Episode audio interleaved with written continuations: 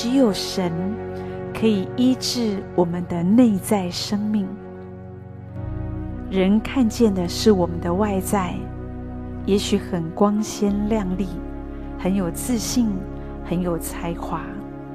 可是只有我们自己才知道我们的里面，我们的内在如何？是软弱，是害怕、恐惧、自卑。谁可以帮助我们？谁可以改变我们？唯有我们的神。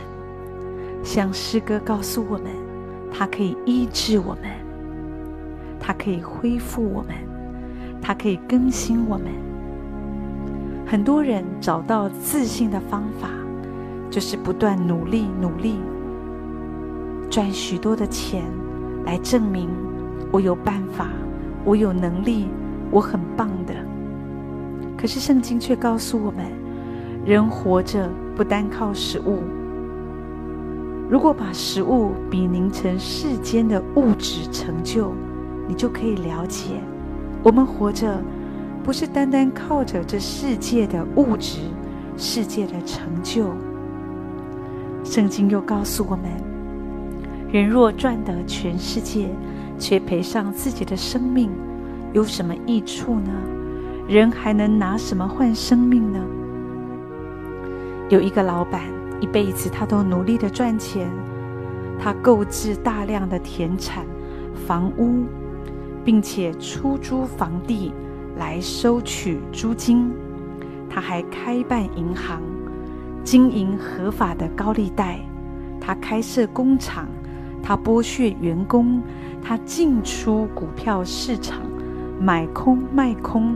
全年无休地忙着分析货币走向，抢低卖高。短短几年，他累积了亿万家产。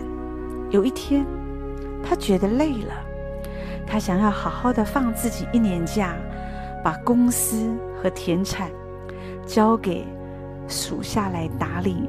他想要舒舒服服的享受这一辈子努力的成果，等到自己环游世界回来。再继续努力的打拼，或者就此收山，安享余生也不一定。正当老板下定决心的时候，死亡的使者来了。死亡的使者对老板说：“你的寿命已尽，我要带你走。”这个老板慌了，他找尽各种理由说服死亡的使者说：“希望他不要带他走。”可是没有想到，这死亡的天使根本就不理会他，所以这老板就说：“那你给我三天就好了，我把财产的三分之一都给你。”死亡的天使没有答腔，这个老板很无奈，又很恐惧，又改口说：“那两天就好了，我把一半的财产都给你。”这个死亡的使者依然没有说话。老板心中更恐惧了，最后心不甘情不愿地说：“那我把我所有的财产都给你，只求你多让我活一天就好了。”这下子，死亡天使开口了，他说：“你的财产对我来说毫无用处，我何必做这种没有好处的买卖呢？”秦始皇、唐太宗。成吉思汗、亚历山大、拿破仑、曹操、刘备，哪一个不是我带走的？你那一点小钱和小成就，比起这些人，根本就是九牛一毛都不如。不要说废话了，跟我走吧。老板这下子终于绝望了，可是还是祈求死亡天使给他一点时间。让他写几句遗言。这一次，死亡天使答应了。于是，老板在纸上写着说：“人啊，应该好好利用活着的日子。人活着，不只是赚钱而已。我散尽家产，却连想多活一天都买不到。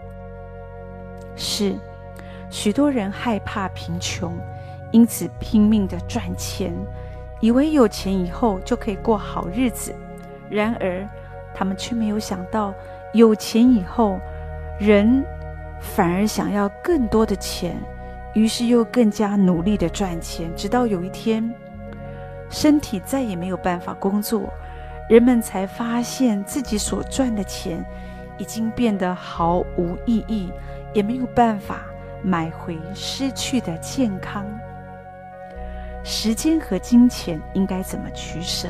每一个人的情况不一样，可是两者的关系是值得你好好的思考。